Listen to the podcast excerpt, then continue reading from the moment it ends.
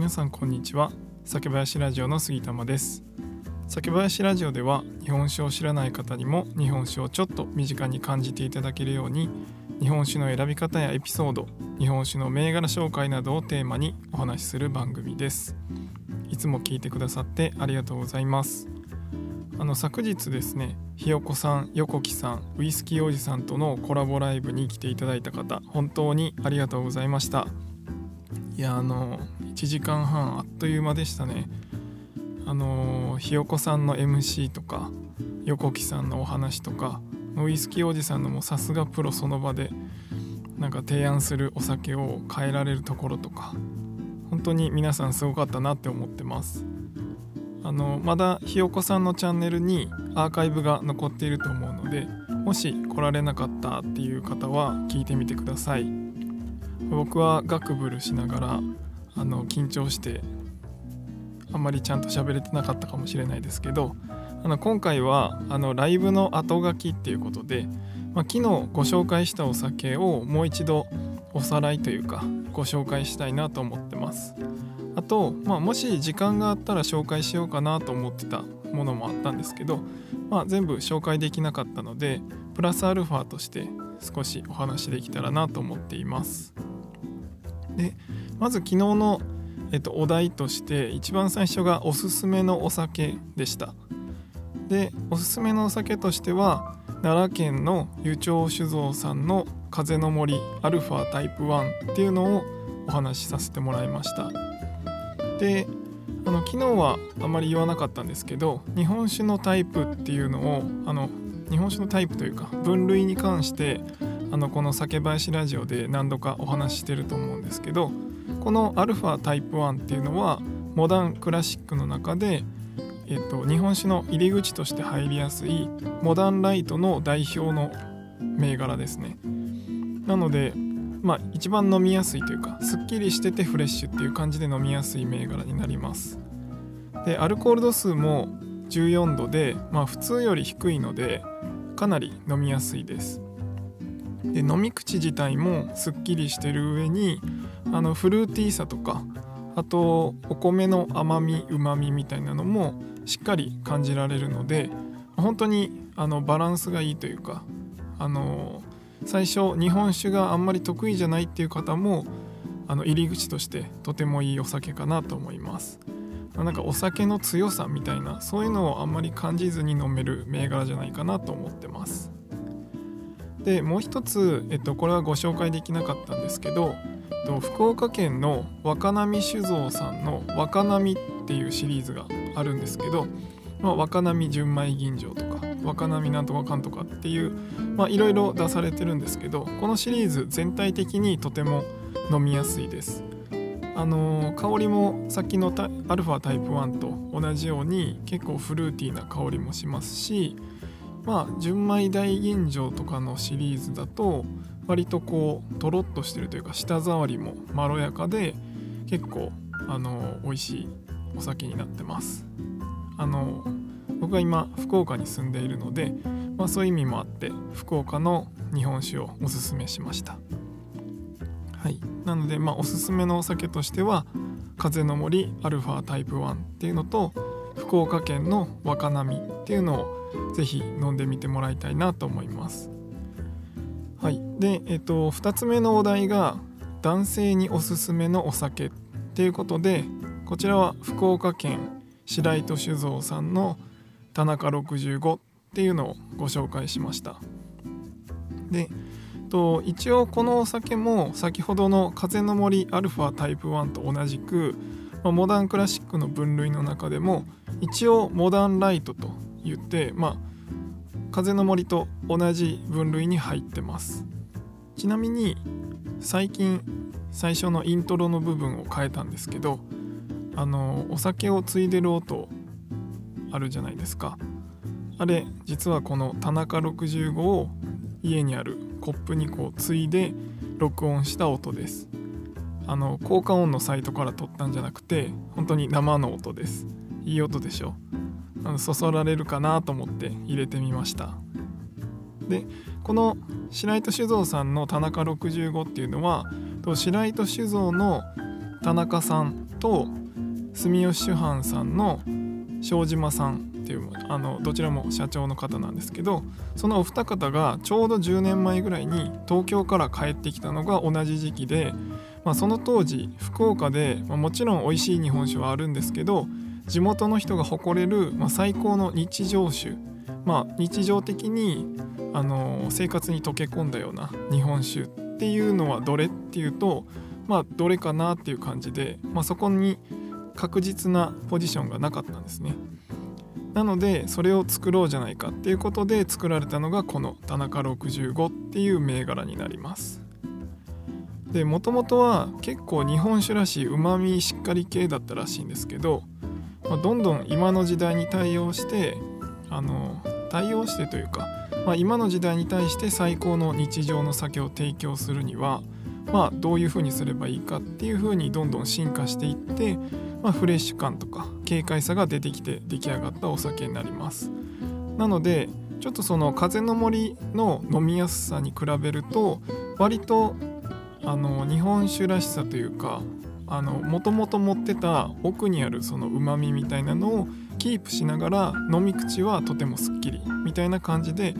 まああの風の森と比較してもらうとあなるほどこういう違いなんだなっていうのは分かってもらえるかなと思います。これも本当に飲みやすいお酒なので是非飲んでもらいたいなと思ってます飲みやすすぎて先日作業しながら飲んでたらいつの間にか3合ぐらいなくなっててもうちょっとで1本なくなりそうだったんで慌ててやめたっていうエピソードがあるんですけどまあそれぐらい美味しいです。であの冷酒で、ま、あの冷蔵庫で冷やしたままそのままコップに入れてまず冷酒で飲んでもらってでそのもう冷蔵庫に入れずに机の上に置いたままこうだんだん温度が常温になっていってちょっとうまみがこう出てくるという感じで、まあ、温度変化も緩やかに楽しみながらこう飽きずに飲み続けれるかなと思うのでこれは是非飲んでもらいたいなと思います。はい、で、えっと、3つ目のお題が女性におすすめのお酒っていうことであのお綺麗な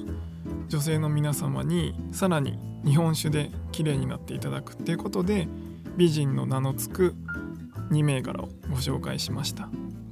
で1つ目が大分県の中野酒造さんの知恵美人ですね。こちらは香りが良くて飲み口がフルーティーなんですけど、まあ、それでいてご飯に合うっていう結構バランスの取れた日本酒です。でもそもそもこの知恵美人っていうのが食中酒ご飯と一緒に飲んでもらうために合わせた味わいになってるので、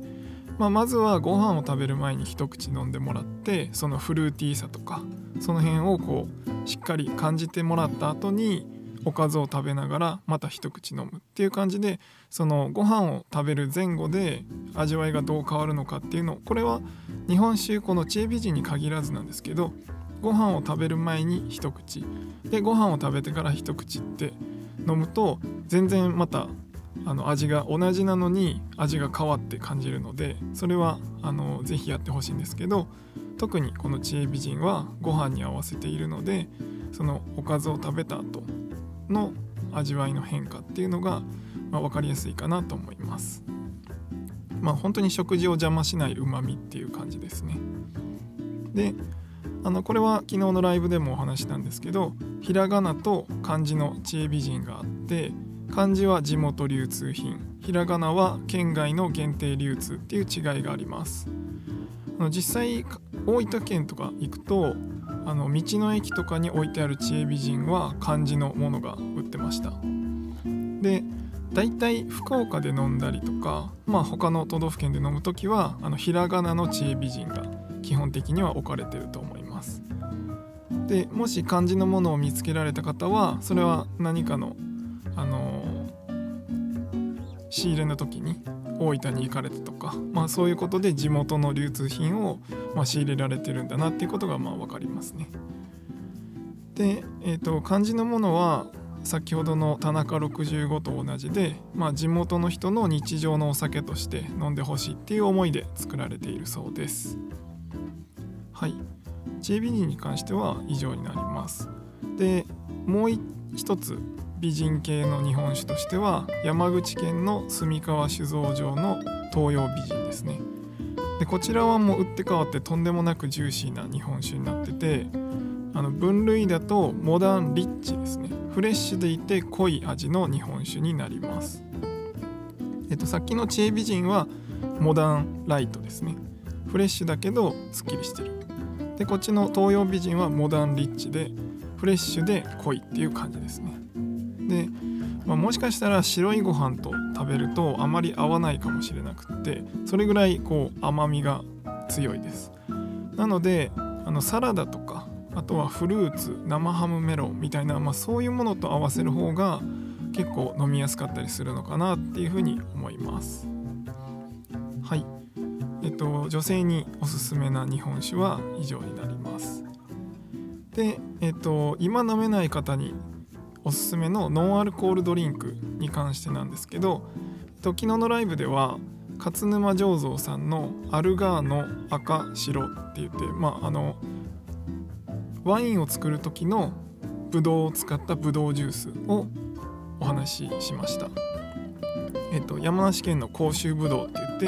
まあ、1300年以上の歴史を持つ日本固有のブドウを使ってこの勝沼醸造さんはあのワイン作り国産のワイン作りをされてるんですけど、まあ、そのワインを作るブドウで作ったジュースっていうのがこのアルガードブドウ果汁っていうのの、えっと、赤白のジュースになります。で